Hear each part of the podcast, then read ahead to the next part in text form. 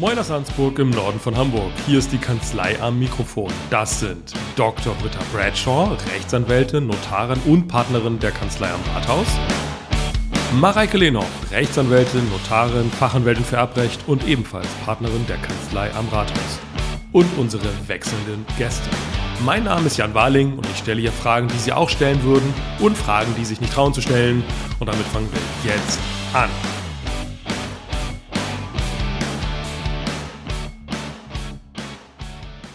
Hallo Tim. Hallo in die Runde. Hi. Schön, dass du da bist. Ich habe mir, weil du da bist, was ganz Besonderes überlegt. Wieder so einen blöden Spruch. Lange Oh. habe ich keinen blöden Spruch gebracht. Du meinst im Podcast. Ja, Okay. im Podcast. Also, ja. Was heißt lange? Seit Jahren. Oh. Ja. Also, heute Hä? soll sich das ändern. Vielleicht ist das eine Definitionsfrage, die müssen wir nicht diskutieren. Ja, also, ihr werdet es super finden. Fiesta gestartet. Spanier feiert, dass sein Auto wieder anspringt. Das ist ungefähr so toll, wie er vor Ford und kam nie wieder, ne? Puh. Ja, das ist gut, ne? Ja, Ja, und es ist auch so thematisch passend, weil wir wollen ja über Autos sprechen Mhm. heute. Deswegen bist du da. richtig. So. So, Weil du ein Auto aber- bist. so. Ich habe eins. Damit bist du qualifiziert. Gut, dass du da bist. Ähm, nein, wir wollen konkret sprechen über den Kauf eines Autos. Mhm. Und wir würden nicht mit Juristen sprechen, wenn es nicht dabei darum geht, was alles schief läuft. Ach, Zusammenhang. Ne? Ab und an mal. Ja. Also das soll unser Thema sein. Und die erste Frage ist, was ist ein Mangel? Tja, ein Mangel ist etwas, wenn eine Sache oder ein Recht von der vereinbarten Beschaffenheit letztlich abweicht. Also letztlich, wenn du ähm, davon ausgehst, dass du ein gebrauchtes Fahrzeug kaufst oder auch ein neues, ähm, dann sollte das Getriebe, der Motor, sollte alles funktionieren. Tut's nicht, tut es das nicht, dann ist es ein Mangel. Wenn aber vorher zwischen Käufer und Verkäufer vereinbart wurde, das ist immer noch ein Mangel letztlich, ne, Achtung, da ist irgendwas kaputt, aber ich kaufe das Auto trotzdem, dann ist das zwar immer noch ein Mangel, aber du hast keine Rechte aus diesem Mangel. Ja, also nicht jeder Schaden ist ein Mangel. Genau. So gesehen. Genau. Ja. Das gilt auch natürlich für zum Beispiel ganz normale Verschleißgeschichten. Das ist natürlich Reifen, Bremsen, Betriebsmittel und sowas. Ne? Das ist ganz normaler äh, Verschleiß.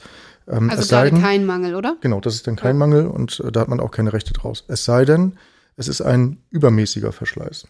Also das heißt, wenn du jetzt unüblich, du hast ein, kaufst ein neues Auto und siehst, da sind abgefahrene Reifen oder benutzte Reifen drauf, dann ist Ja. es kein neues Auto. Nicht erwartungsgemäß. genau. Genau. Aber wenn der Neuwagen ausgeliefert wird mit abgefahrenen Reifen, wäre es schon ein Mangel. Ja, Weil es sozusagen Definitiv. zur Laufzeit irgendwie passen muss Genau, dann, weil, oder? genau, weil neu ist neu und der hat einen Kilometerstand von vier bis zehn Kilometern in der Regel. Und dann sollte man eigentlich gar nicht sehen können, dass die Reifen benutzt sind. Wo kommen die vier bis zehn Kilometer eigentlich her beim neuen Auto? Die Autos werden irgendwo auf den Transporter gerollt, die werden aufs Schiff gefahren, wieder runter in die Werkstatt. Dann macht äh, vielleicht der Händler nochmal eine Abschlussprobefahrt, ob alles funktioniert, ob alles eingerichtet ist. Du hast ja ganz viele, die ganzen, weißt du selbst bei deinem Auto, die ganzen technischen Feature, alle möglichen Bildschirme, funktioniert alles. Sind die, Bildschirme. genau, sind die, Mein- sind die Transportsicherungen, genau, sind die, Ja. sind die Transportsicherungen raus, ähm, ist das Navi richtig eingestellt und solche Geschichten, Radiocode und da wird häufig nochmal eine Runde gedreht und dann hast du so ein, ein zwei Kilometer. Ja. Aber es ist ja wahrscheinlich ja in der Praxis häufig so, dass man sich doch gar nicht so viel verständigt über das, was alles so ein Auto an Historie hat und Schäden. Und man sagt jetzt einfach nichts. Wie ist es dann im, im Streitfall, wenn man dann überrascht ist später als Käufer? Also da hast natürlich, das hast du natürlich eher bei gebrauchten Fahrzeugen. Und wenn da Beschaffenheiten gerade nicht vereinbart sind, dann muss das Auto immer so sein, wie man es bei der Laufleistung, dem Alter und so weiter dann erwarten dürfte. Und äh, alles, was nicht, dann nicht reingeschrieben ist und von dieser Beschaffenheit abweicht, ähm, da kannst du Mängel versuchen geltend zu machen. Und da, du willst ja auf die Arglist, glaube ich, hinaus, ne? dass der ähm, Verkäufer einen Mangel kennt Arglis klingt sehr böse. das ist auch böse. Das ist richtig böse. Ja, also das heißt, ähm, du kannst, es kann ja sein, dass du jetzt ein Auto als Händler zum Beispiel einkaufst und oder als Privatperson, du nutzt es ein paar Jahre und verkaufst es weiter und das hat irgendeinen Mangel, den der Verkäufer gar nicht kennt und ja, ist einfach so ähm, weiterverkauft und dann kaufst du das Auto und nach drei Wochen, keine Ahnung, ähm, reißt der Keilriemen oder sowas. So, und da ist ja die Frage, ist das ein Verschleiß, ist das ein Mangel und wer haftet gegebenenfalls dafür? Mhm. Und wenn du jetzt aber jemanden hast, der genau weiß, shit, das Auto, ähm, das hatte ich mal, den Fall, also nicht bei mir persönlich, sondern als, als äh, Fall. Äh, da kam jemand an, ähm, wo dem Sohn aufgefallen ist, dass ja gar nicht das Original Lenkrad in dem Auto verbaut war. Also irgendein anderes Lenkrad. und dann hat man mal ein bisschen genauer geguckt und dann war tatsächlich, konnte man nachvollziehen, die Airbags waren äh, ausgelöst. Und ähm, da wusste der Verkäufer mit an Sicherheit grenzender Wahrscheinlichkeit, ähm, dass das Auto mal ein wirtschaftlicher Totalschaden war. Und das konnten wir auch sogar nachvollziehen. Da haben wir Kontakt zur Voreigentümerin aufgenommen, ähm, wo dann auch das Fahrzeug tatsächlich irgendwie gegen die Rückwand einer Garage gesetzt wurde. Also vorne war alles total demoliert. Und da wurde geflickt. Also so ein bisschen, ich sag mal, Panzertape konnte man jetzt nicht sehen, aber ansonsten die, die Liga. Und dann wurde es als Gebrauchtfahrzeug günstig weiterverkauft. Und das ist natürlich dann äh, letztlich, ähm, ja, äh, da weiß der Verkäufer. Und, der Verkäufer hat das Auto dann wieder fit gemacht sozusagen und dann gewinnbringend weiterverkauft oder Genau. was war die Basis dahinter? die Basis dahinter war sogar noch perfider, weil wenn der Verkäufer ein Händler ist, dann haftet er ja, dann muss er Gewährleistung übernehmen. Ja. Und bei Verbrauchern als Verkäufer kannst du die Gewährleistung letztlich ausschließen und sagen, eben, gibt's nicht. Gekauft wie gesehen. Gekauft wie gesehen. Und kein EU-Recht steht da manchmal auch noch drin. Das ist ganz, ganz wichtig. Was auch immer das ist. Ge- Egal, steht aber ganz häufig dann, also wichtig. Und jedenfalls äh, hat dieser vermeintlich schlaue äh, Verkäufer, der eigentlich dahinter steckt, ähm, dann das Auto an seinen Bruder verkauft, weil der ist ja nicht Inhaber einer Werkstatt. Und der hat es dann weiterverkauft. Also Umgehungsgeschäft. Und ziemlich War das hier in gefährlich. Ahrensburg? Nein, nein, tatsächlich, tatsächlich Sowas spielt es. nur in Du Arnsburg. meinst, Nein. so viel kriminelle Energie Ja, gibt es nee, hier Nein. auf dem ich hab Land so. Nein, nein, einen also- vor Augen. Nein, nein, der, der Käufer, unser Mandant, der kommt hier aus der Nähe. So viel davon wohl sagen. Und äh, der Verkäufer irgendwo aus dem Süden. Ah, okay. Also südlich der Elbe. Und äh, dem Käufer war das wahrscheinlich gar nicht so richtig bewusst. Nein, der ist erst dass aufmerksam er geworden, von einem als sein- Privaten kauft und Genau. nicht von einem Händler, weil der Eindruck eher war, er kauft von einem Händler. Das, nee, nee, er wusste schon, dass er von privat kauft. Ah. Aber ähm, er wusste nicht, dass das Fahrzeug so beschädigt ist. Weil das wird ja ganz fleißig dann angekreuzt im Kaufvertrag. Gekauft ähm, von privat, wie gesehen, Ausschluss aller Gewährleistungsansprüche und so weiter. Aber musst du nicht immer auch irgendwie, gibt es nicht was zum Ankreuzen, ob es ein Unfallfahrzeug ist? ja, das Kreuz war nicht gesetzt. Gar nicht gesetzt oder mit Nein gesetzt? Das weiß ich nicht mehr. Und würde das einen Unterschied machen? Ähm, bei Ist Nein. Es, also, ist es, also bei Nein ist es ja klar eine Täuschung, Genau. wenn man es nicht weiß. Genau. Und wenn gar nichts angekreuzt Dann ist. könnte man natürlich als Verkäufer versuchen, sich nochmal Ups, rauszureden. Entschuldigung, habe ich vergessen. Genau. Ah. Ja, ich glaube, bei so einer Sache Das- kommst du da nicht raus. Ich, ich denke auch. Also bei dem, das war so ein richtig fetter Schaden. Und äh, da kann man nicht sagen, das wusste ich nicht, habe ich übersehen oder irgendwas. Das war ganz klar eine äh, Enttäuschung. Hat man denn so eine Pflicht quasi, wenn man was weiß, das auch zu sagen? Grundsätzlich ja. Also man kann nicht einfach sich mit Schweigen retten. Ansonsten kann der Käufer, wenn er es herausfindet und die auch diese arglistige Täuschung, diese Arglist nachweisen kann, ähm, dann vom Kaufvertrag zurückziehen. Ja, du musst zwei Sachen unterscheiden. Also einmal gibt es ähm, sozusagen die Verletzung von Kardinalspflichten, diese Offenbarungspflichten, bei ganz wichtigen Sachen, wie zum Beispiel Unfallfahrzeug, wo du ähm, davon ausgehst, was würdest du, also objektiver Maßstab, Also ne, was, Kaufentscheidung Genau, was ne? würdest, was würdest du als Verkäufer erwarten, wenn es andersrum wäre, was man dir sagen würde, was beeinflusst die Kaufentscheidung? Das heißt aber noch lange nicht, dass es arglistig ist. Arglistig bedeutet immer, dass du es vorsätzlich wirklich nicht sagst oder was Falsches sagst, weil du weißt, wenn du es sagen würdest, dann würde der Preis so nicht erzielt werden. Also Arglist ist relativ schwierig nachzuvollziehen, aber trotzdem darfst du diese Kardinalsoffenbarungspflichten auch nicht verletzen. Und es kommt auch immer darauf an, ob die Mängel ähm, offensichtlich sind oder ob die irgendwie versteckt sind. Ja, das muss man auch sehen. Wenn jetzt, äh, jetzt Lackschäden sind und du hättest die selbst feststellen können, dann fällt es da auch wiederum mit der Arglist vielleicht irgendwo schwerer, ähm, wenn man sagt, der Händler hätte es wissen müssen, aber hat nichts gesagt. Mittlerweile wird es auch kritischer gesehen, dass man durchaus sagt, der Händler wird da mehr in die, oder der Verkäufer wird mehr in die Pflicht genommen. So unüblicher Verschleiß, dass man da doch mehr erwartet, was geliefert werden muss, also letztlich, oder was offenbart werden muss. Aber ähm, das ist natürlich immer eine Frage des Einzel, einzelnen Beweises nachher. Ne? Und du hast schon kurz angesprochen, wenn es so ein Arglist-Fall ist, dann hat man auch eine relativ gute Möglichkeit, den Vertrag komplett wieder ähm, loszuwerden. Ja, also wenn richtig? du die Arglist beweisen kannst, Ja, ne? dann ja.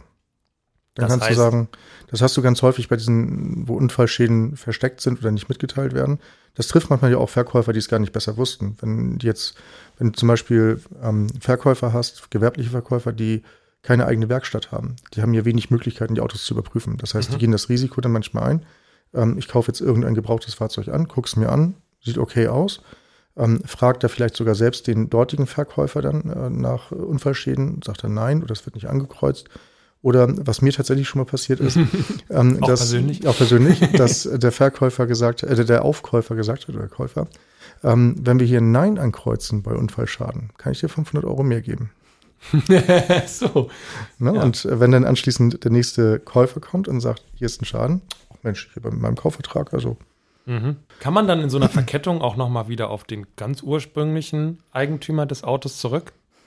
Wenn man sagt, Mensch, eigentlich war ich das gar nicht, der hier geschummelt hat, sondern Das- schon der davor. das muss dann ja letztlich der, also wenn ich jetzt meinen Verkäufer nehme, der muss ja entscheiden, ob er dann weitergeht.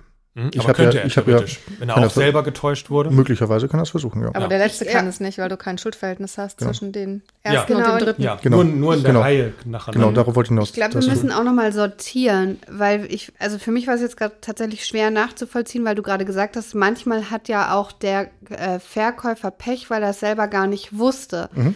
Das trifft dann aber nur gewerbliche Verkäufer, die die Gewährleistung geben müssen, ne? Mhm. Weil ansonsten bei der Arglist, Arglist kann dich ja nicht treffen, wenn du es nicht weißt. Weil Nee, ich glaube, das genau, müssen wir nochmal genau. auseinander definieren, Genau. weil wir irgendwie bei Arglist waren und Genau. dann plötzlich aber ganz woanders. Genau, das ist ja das, was, Dank. genau, äh, das ist genau richtig, dass die Arglist, ähm, die musst du immer beweisen, ob du jetzt einen, privaten Verkäufer hast Genau, oder du kannst nicht unbewusst, also wenn du etwas nicht weißt, Genau. kannst du nicht arglistig Genau. handeln. Das Genau, und deshalb meinte ich ja, irritierend. deshalb meinte ich bei der Einleitung auch, dass, ähm, dass man die Argliste erstmal beweisen muss. Und das ist meistens ganz schön schwierig. Mhm. Also wenn Und jetzt, wenn man sie aber beweisen kann, dann, Dann- hat man die Möglichkeit Genau. tatsächlich des Rücktritts. ja, Und oder eines das heißt, Preisnachlasses, was du denn möchtest. Ja. das heißt, das Auto würde zurückkommen. Genau. Genau, das, der, der Kaufvertrag wird dann quasi rückabgewickelt. Ähm, das Auto geht zurück zum Händler, der zahlt den Kaufpreis und du musst dann höchstens noch eine Nutzungsentschädigung zahlen für die gefahrenen Kilometer. Mhm. Oder du Auch- machst Schadensersatz gelten, Entschuldigung, oder ähm, Minderung, das geht auch. Genau, Du musst nicht zurücktreten. genau. Das ist das weitestgehende natürlich. Mhm. Aber man muss nicht sich mit einer Nachbesserung zum Beispiel zufrieden geben, so gesehen. Mm, nee, bei arglistigen Täuschung dann in der Regel nicht mehr. Gerade wenn das solche Sachen sind wie ein Unfallschaden, der nicht mitgeteilt Mhm. wurde. Das, das kannst du ja, den kannst du zwar reparieren, aber das Auto ist ein Unfallwagen. Ja. Und wenn du sagst, ich kaufe alle Autos, aber kein Unfallfahrzeug, Mhm. dann kannst du diesen Mangel nicht mehr heilen. So, und Ja. dann hast du einen Rücktrittsgrund. Für alle Zeiten. Genau. Ist ja sowieso, wenn man ähm, einen Mangel an dem Fahrzeug feststellt, also diese Mängel kommen zwar auch so häufig vor, aber ganz häufig ist ja irgendwas beschädigt. Keine Ahnung, ähm, irgendwas am Getriebe oder ähm, der Scheibenwischer funktioniert nicht. So, das sollte es aber. Und dann musst du ja sowieso erstmal gucken, wie gehe ich jetzt vor. Ne? Da musst du beim gewerblichen Verkäufer, musst du dem erstmal die Chance geben, nachzubessern, grundsätzlich. Ja, und dann kann der entscheiden, mache ich das oder lehne ich den Mangel ab oder lohnt sich das wirtschaftlich für mich gar nicht, nehme ich eine andere Variante. Dann kann der Käufer auch der Verkäufer auch sagen, das lehne ich ab, den, den Nachbesserungswunsch und nehme das Fahrzeug zum Beispiel zurück. Mhm. Ja. Verstanden. So, aber grundsätzlich musst du immer erstmal, und das ist übrigens auch ganz wichtig, wenn ich der Meinung bin, an meinem Auto ist äh, irgendein Mangel, ähm, und ähm, dann darf ich nicht einfach in die Werkstatt gehen und sagen, hier macht mal, repariert das mal. Und die Rechnung reiche ich dann an meinen Verkäufer weiter, sondern ich muss erst dem Verkäufer die Möglichkeit geben, das Fahrzeug anzusehen, zu prüfen, ob das ein Mangel ist in seinen Augen und dann auch einen Nachbesserungsversuch geben. Und das muss ich immer mit einer Fristsetzung machen. Bevor man selber tätig wird. Bevor man- Anderweitig quasi. Genau, Ja. genau, weil dann hast du nachher, wenn äh, früher war es so, also was heißt früher bis zum für Kaufverträge bis zum 31.12.2021 war es so, dass du mindestens zweimal unter Fristsetzung zur Nachbesserung auffordern musst. Seit dem 01.01.22 hat sich das ein bisschen geändert. Da muss es kommt es auf den Einzelfall drauf an, wie oft. Ja, wenn zum also Beispiel der mehr oder weniger möglich, quasi. genau, Okay, ja. Genau. Also es kommt darauf an, wenn jetzt zum Beispiel der Händler sagt, ähm, habe ich mir angeguckt, lehne ich ab, dann musst du nicht eine zweite Frist setzen. Klar.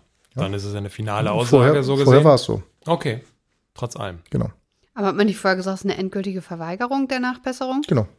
Aber auch schon nach der ersten, oder? Mm, Nach der ersten Frist, wenn er da, da gesagt hat, ich erkenne das nicht als Mangel an, so dann hattest du ja immer die Möglichkeit zu sagen, nochmal eine Nachfrist zu setzen oder eben dann äh, vom Kaufvertrag zurückzutreten. Mhm. Oder bin ich jetzt gerade Oder falsch selbst zu davor? machen. Oder es selbst zu machen, wobei das immer am schwierigsten Ich eigentlich kann sagen, das ist auch risikobehaftet, Genau. ne? Das würde ich Da auch musst du ja erstmal bei der, mit der neuen Werkstatt äh, letztlich äh, das verauslagen und, Mhm. und ähm, das dann einklagen. Das macht man eher nicht. Wir haben schon darüber gesprochen, Unfall, Fahrzeug quasi. Mhm. Wo fängt das quasi an? Wann muss man diesen, dieses Kreuz quasi, über das wir vorhin sprachen, wann muss man es setzen?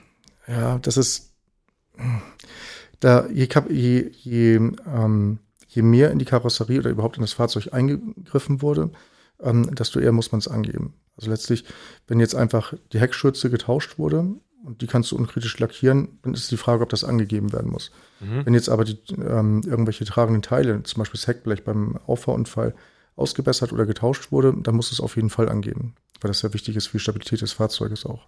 Also wenn also es muss man so ein bleibend bisschen, ist. Genau. Also genau. man sagt, das war ein Kunststoffteil, genau, das, das, ist kaputt gewesen, das hat man wieder ausgetauscht. Genau. Wenn jetzt, dann ist es eigentlich wieder wie vorher faktisch. unkritisch getauscht ja. werden kann, ohne dass man irgendwas davon sieht und bemerkt, dann nicht, aber auch ab einer gewissen Höhe. Also wenn jetzt zum Beispiel Motorhaube getauscht wird, dann sollte man das schon angeben. Aber kommt es nicht eigentlich, also ist ausschlaggebend, welches Teil getauscht wurde oder ist ausschlaggebend, was diesem Tausch zugrunde lag? Also ich sag mal, wenn jetzt, nehmen wir mal an, irgendein Kind springt auf meiner Motorhaube drauf rum mhm. und ich muss die tauschen, dann ist es ja eigentlich was anderes, als wenn ich einen Auffahrunfall habe, oder? Richtig, dann ist das letztlich, dann sollte man im Kaufvertrag, wenn das ein äh, größerer Eingriff war, ähm, darauf hinweisen, dass die Motorhaube getauscht wurde. Aber jetzt nicht unbedingt, dass man sagt, es ist ein Unfallfahrzeug, genau, sondern genau. ein Kind ist drauf rumgesprungen. Zum Beispiel, genau. Leider war genau. das Kind schwer und genau, genau. okay. Ja, also das, das ja. dann schon. Ansonsten kommt es immer darauf an, wie intensiv eben äh, der Reparaturschaden war. Ist eine Wertminderung festgestellt worden? Das ist auch mal so ein Anhaltspunkt. Im Zweifel kann man sagen, lieber einmal angeben, ja, und dann ist man auf der sicheren Seite. Wie ist das mit so Dingen, die ich jetzt so laienhaft versteckte Mängel nennen würde? Also, das ist das falsche Wort. Was ich meine ist, Sachen, die gar nicht so unmittelbar nach dem Kauf auftreten, sondern mhm. man stellt ein halbes Jahr später fest, jetzt habe ich ein Problem mhm. und da wird dann deutlich, ah, das war schon von vornherein eigentlich ein Problem, ist mir jetzt erst kaputt gegangen quasi. Mhm. Oder so ein höher, hoher Ölverbrauch oder sowas. Genau, irgendwas, was, so, was ne? du dann so erst im Laufe der Zeit so irgendwie genau. sich so dann offenbart. Mhm. Das ist gar nicht so selten und da muss man immer ähm, dann letztlich äh, auch sehen, dass der, der Gesetzgeber den Verbraucher dort schützt. Also wir reden ja dann in der Regel immer, wenn die darüber über den Fall, dass die ähm, Autos bei gewerblichen Verkäufern äh, gekauft wurden und nicht bei den privaten, weil die können es ja regel, relativ leicht ausschließen und dann hast du eben auch Pech gehabt. Aber bei den gewerblichen ist es so, da war es auch bis zum 31.12.21, ähm, dass man gesagt hat, wenn ein Mangel innerhalb von sechs Monaten ab Übergabe des Fahrzeuges, also nicht Unterzeichnung des Kaufvertrages, sondern wirklich, hier sind die Schlüssel, hier sind die Papiere, gute Fahrt, ähm, da hatte man sechs Monate Zeit, den Mangel anzuzeigen. Und dann gab es die Beweiserleichterung, dass wenn ein Mangel vorlag, der Verkäufer beweisen musste, also letztlich einen Gegenbeweis bringen mhm. musste, dass dieser ähm, nicht bereits im Zeitpunkt der Übergabe vorlag. So, und danach musst du es dann selbst beweisen, mhm. letztlich, dass der Mangel schon vorlag. Ähm, das hat sich zum 01.01.22 auch geändert, dass du da äh, letztlich ähm, ein Jahr Zeit für hast. Auch hier muss man den Fristen also erstmal, man Hörer, die uns seit langem zuhören, wissen das übrigens, ja, ja, ja, wir das weil wir darüber sprachen Anfang 2022. In einer wilden Folge. Okay. Das stimmt, ne? Was ändert sich? Ja, was genau. ändert sich? Genau, das, äh, das ist durch. Also man kann es erstmal behaupten, so gesehen. Man sagt erstmal, hey, das war schon. Ähm, und dann ist der andere am Zug. Du musst gar nichts behaupten, du sagst einfach, hier ist ein Mangel. Genau. Ist kaputt. Das ist genau. ja auch erleichtert worden, ne? Genau. Das war ja, kaputt. das war ja, ich, das erinnere ich noch ja. total, weil ähm, das, du musst heute nur noch sagen, hier, put. Genau. So. genau. Kön könnte selbst mein, mein knapp zweijähriger Sohn. Du, du musst es nur dem Verkäufer andienen, dass er äh, Bescheid weiß, was kaputt sein soll. Und dann muss er selbst prüfen und machen. Und wenn er es nicht tut, Klage. Immer direkt Klage. Immer direkt Klage. Ja, tatsächlich, weil dir die Fristen sonst, weil dir sonst die, ähm, die Fristen sonst auch davonlaufen können. Ne? Du hast ja bei auf neue Sachen hast du eine Gewährleistungszeit insgesamt von zwei Jahren mhm. und bei gebrauchten Sachen werden die regelmäßig auf ein Jahr reduziert. Mhm. Das muss dann irgendwo in den AGB oder im Kaufvertrag drinstehen. Ähm, wenn sie nicht aktiv re reduziert werden auf ein Jahr, dann gelten weiterhin zwei Jahre. Ah, spannend. Mhm. Und davon ist aber die, diese Beweiserleichterung zu unterscheiden, weil die ist ja nur, ähm, da ist die Erleichterung auf ein Jahr nur. Mhm. Was bringt mich zu der Frage, dass ja bei Privat zu Privat, mhm. Dass da, hast du ja gesagt, da macht man regelmäßig so einen kompletten Ausschluss von allem. Ja. Ist ein Ausschluss von allem alles? Oder gibt es auch da noch Möglichkeiten später? Das ist ja auch wieder dieser Bereich Arglist, versteckte Mängel, von mhm. denen der Verkäufer wusste. Mhm. Also wenn du sowas hast, wo der, ähm, wo du eine Beschaffenheit vereinbart hast, äh, keine Ahnung, alter VW Golf oder sowas, hat schon viele Kilometer gelaufen, aber der äh, Verkäufer weiß genau, dass die Zylinderkopfdichtung quasi durch ist. Und du als laienhafter Käufer, da stelle ich jetzt mal, kannst nicht erkennen, dass die dicht, undicht ist. Ich weiß, also ich könnte es auch nicht erkennen. und ähm, dann fährst du ein paar hundert Kilometer und stellst fest, hm, komisch. und äh, der, die Werkstatt sagt dir sofort, äh, das ist die Dichtung. Dann, wenn du diesen Nachweis auch führen kannst, zum Beispiel, also wie auch immer man das machen soll, ähm, dass äh, der Verkäufer davon wusste, dann kannst du auch da den Kaufvertrag anfechten. Ah, dann ist es eigentlich die Dann gleiche ja, Situation. dann ja, weil er Also dann- nur bei dem bösen genau, Privaten. bei dem bösen Privaten, Da da hast du eine Chance. genau. Sonst ist es halt Risiko. Ja, sonst ist es ein Risiko. Ja. Ja, Verstanden. das, einige Wieso machen das. fechte ich da an? Genau darüber habe ich Ja, auch also noch tritt gedacht. zum Kaufvertrag zurück. Okay, alles klar. Tritt zum Kaufvertrag zurück. Ja, Entschuldigung. aber du könntest vielleicht auch anfechten, wegen wenn du ablässiger- ablässiger Täuschung kannst, ja. also ist ja, genau, kannst auch wegen ablässiger Täuschung anfechten. Dann ist es von Anfang an unwirksam. Genau. Könnte auch vorteilhafter sein. Genau. Ja, ich, ich habe mich auch vorhin schon gefragt, als du das gesagt hast. Also ich meine, bei der Rückabwicklung haben wir ja im Prinzip ähm, dann, dann beiderseitig irgendwie Ansprüche. Und eigentlich denke ich mir, wenn er mich arglistig getäuscht hat, habe ich eigentlich keine Lust, ihm auch noch die gefahrenen Kilometer zu ersetzen, ne? Ja, das kommt auch immer so ein bisschen drauf an, wie viel du letztlich nachher damit gefahren bist und welche Beeinträchtigung du das, durch das Fahrzeug hattest. Wenn es jetzt wirklich nur der absolut in Ordnung reparierte Unfallschaden war, aber eben ein rechtlicher Mangel drin ist, dann äh, kommt es da, kann es darauf hinauslaufen. Mhm. Ist auf Genau, jeden Fall eine aber- häufige Einigung. Ja, aber bei der, ähm, bei der arglistigen Täuschung habe ich das aber auch, wenn ich zurücktrete. Weil dann würde ich ja in der Tat eher anfechten. Mhm. Das stimmt. Okay. Die arglistige Täuschung führt ja nur dazu, dass der Gewährleistungsausschluss unwirksam ist. Mit der Folge der gesetzlichen Gewährleistung, Genau. ne? Rücktritt, Schadensersatz, Nacherfüllung, Minderung. Genau. Und wenn du anfechten kannst, dann hast du ja von vornherein Genau, kein Schuldverhältnis. ja. Genau. Und das Und dann auch kein, kein, kein Rückabwicklungsverhältnis, also kein Rückgewehr. Nee, du hast kein Rückgewehrschuldverhältnis, aber du hast natürlich die Bereicherungsansprüche. Wenn du jetzt damit irgendwie Ja. sehr viel gefahren bist, ähm, weiß ich nicht, gibt es vielleicht eine Nutzungsentschädigung? Oder hast du dann diesen Einwand, der bist, weißt du? Ja, nämlich ans Examen. 819 Absatz 4 oder so. Jetzt wird es hier Keine sehr Ahnung. juristisch angeberisch. Ja, das können wir Aber auch der- alles. Aber der Unterschied liegt dann vor allen Dingen darin, ob man zum Beispiel so einen Nutzungsausgleich noch irgendwie zu, zu leisten hat oder nicht. Ist das richtig verstanden?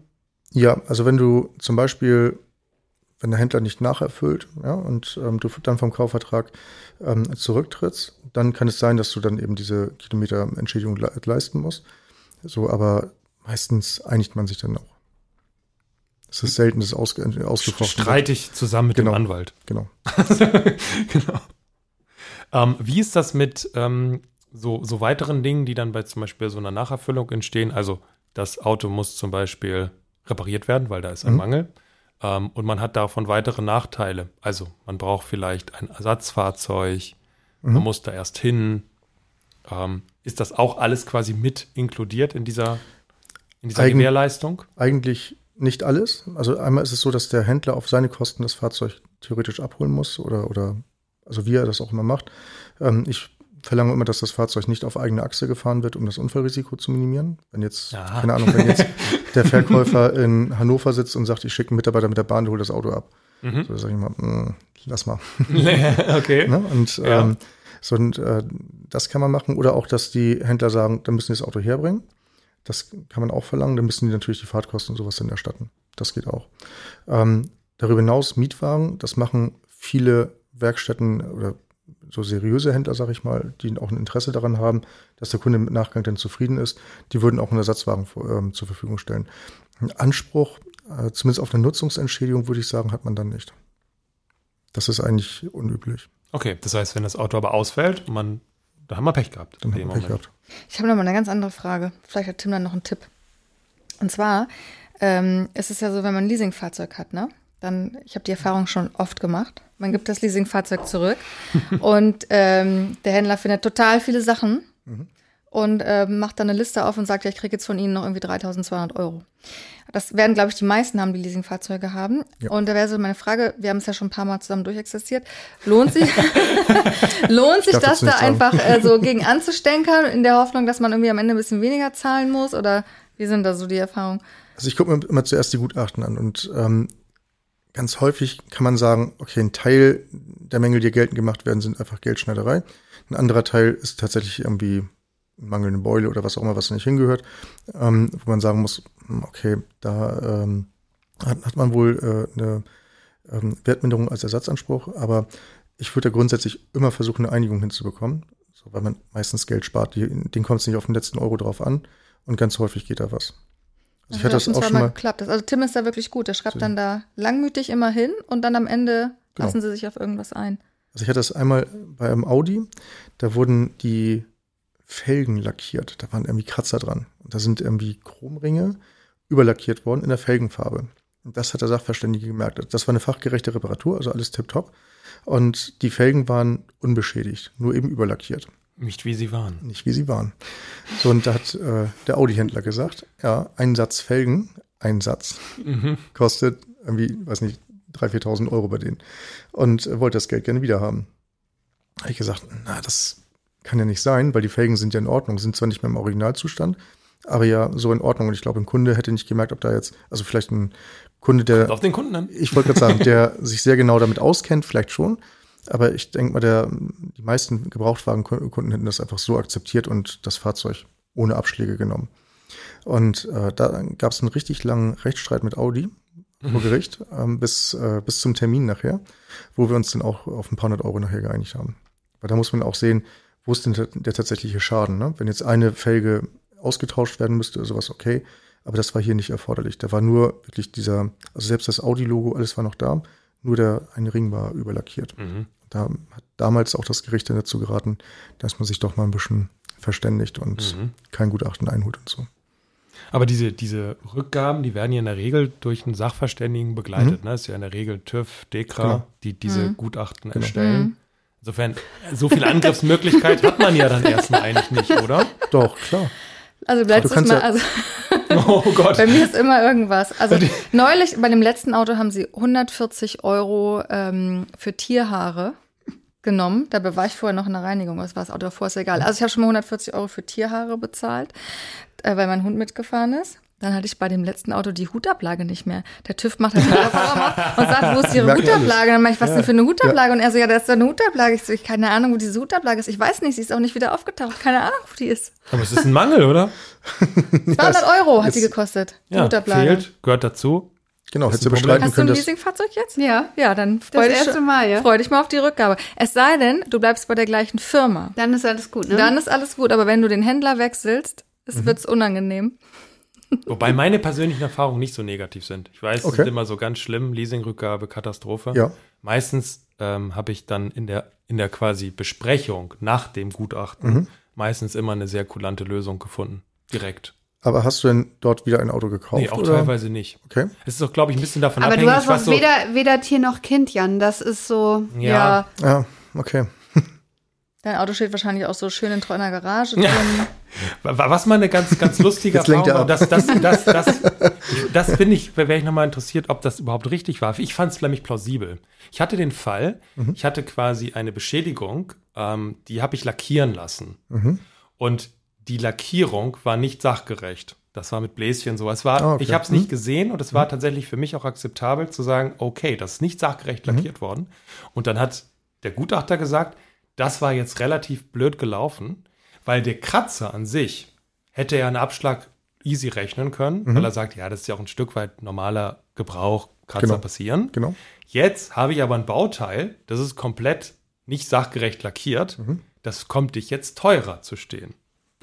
War für mich Das- quasi eine unglückliche Situation, Ja. weil ich quasi on top noch diese Lackierung bezahlt habe Ja. Und gleichzeitig irgendwie mehr bezahlen musste. Also das kann Also- natürlich das Ergebnis sein, wenn er sagt, den Kratzer kriege ich, das ist ein, eine kleinere Wertminderung, als wenn jetzt das Teil schlecht lackiert wurde, wo ich vielleicht selbst noch mal bei muss, weil ich genau weiß, ein Fahrzeug mit dem Kratzer kriege ich leichter verkauft oder kann Ja. selbst sagen, ich schicke das noch mal zu unserem Lackierer oder so, als wenn ich jetzt sichtbar Bläschen habe und Gebrauchtwagenkäufer, die kritisch rumgehen, mit Sicherheit sagen, was ist das denn?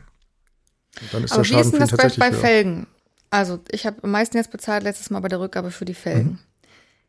Kann man Weil das? du nicht gut einparkst. Das wäre jetzt meine Frage. Du hast, du hast, du hast, muss los, voll, ich muss du hast vollkommen recht. Nein, du hast vollkommen recht. Da ich immer in der Tiefgarage parke, habe ich, muss ich nicht mehr so viel seitlich einpacken. Aber die Frage ist doch, kann man erwarten, dass man nach drei Jahren vier unzerkratzte Felgen Ja, zurückbekommt? klar, oder? Das finde ich ehrlich gesagt ein bisschen hoch, die Ich bin auch neulich gerade Erwartungshaltung. gegen Kannstein gedonnert. Oh, siehst du? Ja. Also, Es ist doch ein Stück weit normal, oder nicht? Das ist ein Gebrauchsgegenstand. Ja, aber eigentlich soll man wohl nicht gegen den Kannstein. also Soll man nicht. das üblicherweise. Also, ich würde es jetzt auch nicht so üblich finden. Gerade, also das ist ja auch ein, ein, Problem, weil die Felgen, die Kratzer in den Felgen, die kommen ja ziemlich leicht rein. Und ja, äh, die sieht man dann ja auch. So, es ist ja bei Kratzern. Das ist ein Gebrauchsgegenstand. Also ich glaube, du musst unterscheiden, oh. so ein so ein, so ein Kratzer, keine Ahnung, so ein mini kleiner Kratzer genau. in der Tür, weil du irgendwie bei einem genau. Ast mal lang gefahren bist, das ist, das passiert ja, ne? Genau. Aber gegen, ich, ich, mir passiert das ja auch. So, aber wenn du die Kratzer, die Kerben richtig siehst, das ist ja genauso wie bei, bei Lackschäden, das ist genau der richtige Vergleich. Ähm, es sind ja nur kleine, übliche Gebrauchsspuren letztlich. Also nicht kleine, aber übliche Gebrauchsspuren, die sind okay. Ähm, aber was über den üblichen Gebrauch hinausgeht, und da würde ich immer sagen, die Kerbe in der, in der Felge dürfte darüber hinausgehen. Wie ist das, das eigentlich? Das würde ich natürlich gegenüber dem Leasinggeber immer anders vertreten, ganz klar, aber, Tim, aber Wie ist das eigentlich, wenn, wenn man eine Katze auf dem Dach hatte und die so schön an der Seite runtergerutscht ist? Ja. Ja. Wenn es Kratzer gibt, gibt es das, üb ist das üblicher Verschleiß? Nein. Kannst du die Katze vielleicht in Anspruch nehmen auf Schadenersatz oder ja, so? Ich, ich weiß nicht, das ist aber in Haltern schwierig, aber ja. Ja, okay, verstehe. Wenn ich der also Katze nachweisen kann und weiß, wem die Katze gehört, vielleicht habe ich dann Möglichkeiten. Elternhaften für ihre Katzen quasi. ja, genau. ja. Nee, aber äh, das, also wenn das äh, Schäden sind, also wirklich sichtbare, die über den äh, üblichen Gebrauch hinausgehen. Ja, aber das ist ja die Frage, ist das üblicher Gebrauch, wenn die Katze kommt nicht auf die Ursache, sondern auf das Ergebnis drauf an. Also wenn du jetzt selbst, wenn du, keine Ahnung, mit dem Schlüssel dagegen kommst, irgendwo gegen Lack, dann kann es eine übliche Gebrauchsspur sein oder eben auch ein Schaden.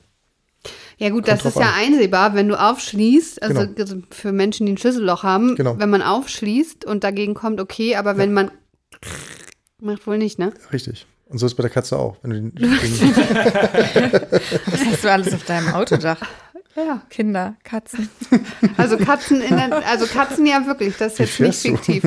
Aber es ist Gott sei Dank das äh, andere Auto. Aber egal. Jetzt hast du Glück und der, der Gutachter hat keine Lust, noch naja, oben es auf ist nicht Dach am zu Leasing, schauen. Es ist nicht am Leasing-Fahrzeug zum Glück, ja. aber deswegen ist mir das eingefallen. Ja. Was kann man vielleicht sagen für diesen Moment der Übergabe eines solchen gebrauchten Fahrzeugs, was sind so die Tipps? Wie sollte man sich verhalten?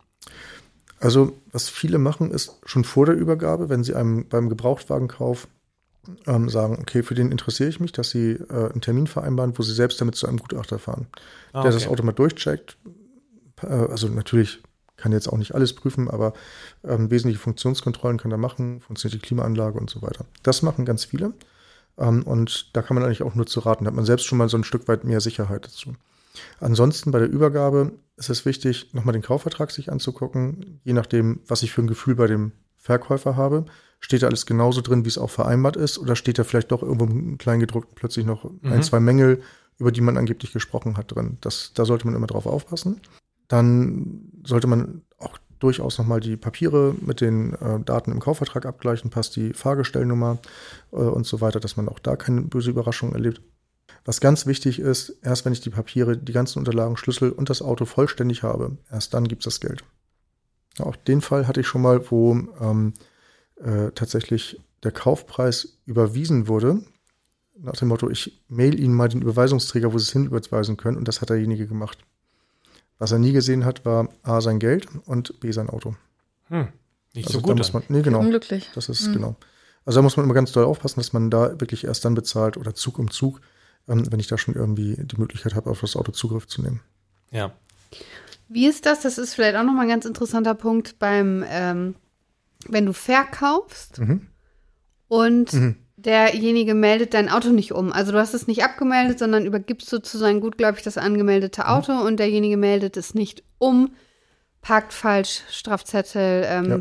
zahlt die Steuer nicht, etc. Genau, also dann kannst du eigentlich, du bist ja noch Versicherungsnehmer, du kannst dann natürlich versuchen, die Versicherung zu kündigen und die Zulassungsstelle zu informieren, dass das Auto verkauft wurde und äh, entgegen der Absprache nicht umgemeldet wurde, gibst den Kaufvertrag hin und so, ähm, dass die dann tatsächlich in letzter Konsequenz die Polizei losschicken. Und stilllegen. Und versuchen, das Fahrzeug stilllegen zu lassen. Ist natürlich blöd, wenn der das Auto hier kauft und dann nach, keine Ahnung, Nürnberg irgendwo verreist und, und äh, da lebt oder sowas. Dann hast du natürlich ganz, ganz schwierig. Dann kannst du anhand von Strafzetteln vielleicht feststellen, wo er sich aufhält und äh, da mal einen Tipp geben. Aber das ist wirklich schwierig. Im Zweifel eine Klage auch gegen den Käufer. Also nehmen wir mal an, tatsächlich, der wird jetzt irgendwie geblitzt mit 200 in der 30-Zone, nachdem er mhm. das Fahrzeug gerade abgeholt hat. Ja. Wer ist verantwortlich? Der Fahrer. Der Fahrer. Genau. Und wie kriegt das nachgewiesen? Nur über den Kaufvertrag. Der mhm. ja wahrscheinlich nicht urzeitgenau datiert Aber viele ist. Vorlagen haben das. Diese, dieses Uhrzeit? Feld. Ja, mhm. Uhrzeit. Wahrscheinlich aus diesem Grund. Es kommt ja auch immer auf die Übergabe drauf an. Mhm. wann ich das Fahrzeug übergeben habe. Ansonsten würde ich tatsächlich das einfach gegenüber der Zulassungsstelle, du hast ja meistens auch ein Foto dabei, gerade bei solchen Geschwindigkeitsüberschreitungen. Und da würde ich sagen, das bin ich nicht. So, aber hier, das ist der Herr sowieso, hier ist der Kaufvertrag, das habe ich ihm verkauft. Und dann werden, wird sich die Behörde schon dahin wenden. Ja, okay. Dann habe ich noch eine letzte, total abstruse Frage. Ich weiß nicht, warum sie mir in den Sinn gekommen ist. Nicht aus eigenen Gründen. Okay. Fragst für einen Freund. Genau. Nee, auch nicht. Es ist einfach, ich weiß gar nicht warum. Ein gemeinsamer Autokauf. Mhm. Funktioniert das und ist das eine gute Idee aus eurer juristischen Perspektive? Das ist letztlich wie alles andere, was man gemeinsam kauft, würde ich sagen. Ähm, bei Leasing, glaube ich, stelle ich es mir vom, pra vom Praktischen her irgendwie schwierig vor. Die wollen meistens dann einen äh, Leasingnehmer haben. Aber theoretisch kannst du es machen. Aber Das es ist steht doch dann trotzdem nur einer im Brief, oder nicht? Ja, genau. Also wie, wie man das dann regelt, auf wen es zugelassen wird und auf wen die Ja. Versicherung läuft, das muss man sich ja entscheiden. Das wäre ja so, das ist ja auch wieder die Halterfrage dann. Ne? Also der Halter ist ja nicht äh, automatisch auch der Eigentümer. Also du kannst ja gemeinsam mit mehreren Eigentümern dir ein Auto kaufen. Also halt das immer eine Person? Eine Person oder eine Gesellschaft. Ja. Das heißt zum Beispiel Kann das nicht in Zukunft auch die GBR sein? Die eingetragene GBR. Komm, Ja, klar. Wir gründen eine eingetragene GBR, um uns gemeinsam ein Auto zu kaufen. Du lässt Katzen auf deinem Dach rumrutschen. Vergiss es. Ja, außerdem, außerdem darf man bei dir bestimmt essen im Auto. deinem Das darf Auto man bei darf man Tim essen. nicht. Und ihr Ja, habt das genau. Auto Gebrauchsgegenstand genannt, auf gar keinen Fall. genau. Ja, nee, ist, äh, ist richtig. Autos und Frauen verleiht Das man ist dann das Thema mit der das eigenüblichen Sorgfalt und so. Das würde bei uns sehr kollidieren. Ja. Aber wir können eins zusammen kaufen. Wir können das machen, Genau, ja. genau. Ja, die GBR-Frage, die kann ja wahrscheinlich Britta besser beantworten. Ah, Ob absolut. das geht? Ja, das haben wir ja neulich auch schon geklärt. Aber halt das immer eine Person. Das heißt, ähm, ich glaube, dann ist es ja durchaus vielleicht wichtig, dass man das irgendwie dokumentiert mal Eine zumindest. gute ne? Frage. Ich habe es noch nie anders gesehen, muss ich gestehen. Also ich habe noch nie zwei Halter gesehen oder zwei Versicherungsnehmer. Du hast ja immer den Versicherungsnehmer und Das sind ja auch die versicherte das ist ja auch der persönliche Schadenfreiheitsrabatt. Also das Genau, funktioniert, denke genau. ich, nicht. Genau, den kannst du wiederum verleihen, aber ja. Das ist gut. Ja, oder verkaufen, ja. Ja, aber du hast ja nicht zwei Nein, Versicherungsnehmer nur- nein, mit genau. zwei unterschiedlichen Nein, Schadenfreiheitsrabatten. nein, also da hast du ganz viele Baustellen, ähm, weshalb dann nur eine Person oder eine Gesellschaft sinnvoll ist. Ja. Ist auch in Erbsachen immer total streitig. Insofern ist das mit dem Festhalten, was du gerade gesagt hast, auch aus dem, vorhin, vor dem Hintergrund total sinnvoll, weil im Erbfall stellt sich auch immer die Frage, wem gehörte eigentlich das Auto? Ja, Dann ist es immer, ja, das gehört, das war unser Auto. Und Ja, dann genau. ist immer die Frage, ja, okay, und Wer hat's das, gekauft? Genau, wer hat's gekauft, wer hat's Genau. bezahlt, wer hat's gefahren und so weiter. Das ist dann immer echt weil wahrscheinlich ist es dann ja praktisch so, einer hat es gekauft, so war Initiator irgendwie, steht da wahrscheinlich irgendwie im Kaufvertrag. Ja. Der andere hat aber vielleicht die Hälfte dazugegeben, so. Und sowas kann ja dann nachher streitig werden. Im Falle Absolut. einer Total. Trennung Absolut. oder im Falle einer Erbschaft oder so. Und da Das heißt, könnte dann man es natürlich zumindest festhalten. dokumentieren, ne? Genau, dass man sagt, ich, genau, es gehört uns beiden genau. zu gleichen Eigentümer Teilen, so. können ja durchaus mehrere sein, das ist kein Problem. Ein bisschen schräg, so ein, so ein Schriftstück anzufertigen, aber würde dann im Zweifelsfall auch eine, eine, ein Zahlungsnachweis mit diesem Verwendungszweck ausreichend sein? Eher nicht. Kann ja auch eine Schenkung sein, genau, ne? Genau. Ah, Oder zum Beispiel, die, ich mache jetzt mal, die Ehefrau ist Eigentümerin eines äh, älteren Fahrzeuges und das wird bei der Neubeschaffung des äh, Fahrzeuges für den Ehemann als Anzahlung verwendet. Hm. Der wird angekauft vom Händler und dann macht man noch eine Vereinbarung, dass der Ankaufspreis verrechnet wird auf den Verkaufspreis des neuen Fahrzeuges. Dann ist das faktisch eine Schenkung? das ist eine Schenkung, Ja. aber kein Miteigentum der Ehefrau am neuen Auto des Mannes. Und weiß Wiebke das? so, ich glaube, mein Niveau ist jetzt kaputt. Gut, dann kommen wir jetzt zur Schätzfrage. Lass mich raten, gibt es mehr rote oder mehr blaue Autos? Fa ja, nee, Oh nein, bitte nicht. es ist fast so schlimm. Vor allen Dingen ist es, ist eine blöde Schätzfrage, weil ähm, ich muss nachher rechnen und da bin ich relativ schlecht drin. Ja, damit hast du Nachgewiesenerweise. mit ja Ähm, meine Frage ist, der durchschnittliche Kaufpreis eines gebrauchten Fahrzeugs in Deutschland. Und gewonnen hat dann, und deswegen ist es dann für mich wahrscheinlich rechnerisch komplex, ähm, wer halt am nächsten dran ist. So wie man das bei Schätzfragen üblicherweise macht, meinst du? Ja, aber man muss dann rechnen Ich sag können. 3000 Euro. Ich Der sag Kaufpreis- 7500. Durchschnittliche Kaufpreis eines Gebrauch, also wir sprechen nicht über Neufahrzeuge, sondern nur was gebraucht sagen- auf dem Gebrauchtmarkt und geht. 3000 Euro. Nee, du hast jetzt kompletter 3000 Quatsch, ja. gesagt. Ich würde sagen 17.000, 18.000 so. Ja, ich habe die So. ganzen Jahreswagen und das sind ja auch alles Gebrauchtwagen. Ja, eben. Ja, ja, 3000 ist, glaube ich, absurd wenig. Aber es ist gesagt Ich worden mal- schon, Ja, oder? ist gut. gesagt ist gesagt. Ja. Finde Ich, ich ich auch. muss ja auch irgendwie dahin kommen, dass ich immer verliere. Ich habe zuletzt ja gewonnen, das kann mehr. ja gar nicht sein. Also Nee, hier könnte man dir fast Vorsatz unterstellen bei 3000 Euro. Genau, das war Absicht. Britta? Ich habe 7500 gesagt. 7500? Mhm. Ich glaube, du hast 7.000, 8.000 gesagt, aber egal. Nee, Ich Nein, hab ich habe 17 7500 gesagt. Ich habe Hast du? 17.000, 18.000 gesagt. Achso. Das macht es mir rechnerisch doch leicht, das ist total lieb von euch. Korrekt ist nämlich 18.800. Echt, wie krass. Ja. Aber Tim also ist ja auch Fachanwalt für Vergaser. Ist, ja. Ja, aber 3.000 Das ist ja irgendwie wirklich klar. ziemlich dämlich. Na gut. Ja. Gut, damit soll es das gewesen sein, oder? Ja, vielen, Vielen Dank. Dank hier für die Teilnahme. Danke dir. Ja, herzlichen Dank für die Einladung. Vielen Dank, dass Sie bei uns waren. Und sollten Sie eine Frage haben, die ich Britta und Mareike doch nicht gestellt habe, schreiben Sie mir an fragen.kanzleiamikrofon.de. Um keine Folge zu verpassen, abonnieren Sie unseren Podcast. Bis zum nächsten Mal. Tschüss und bleiben Sie neugierig.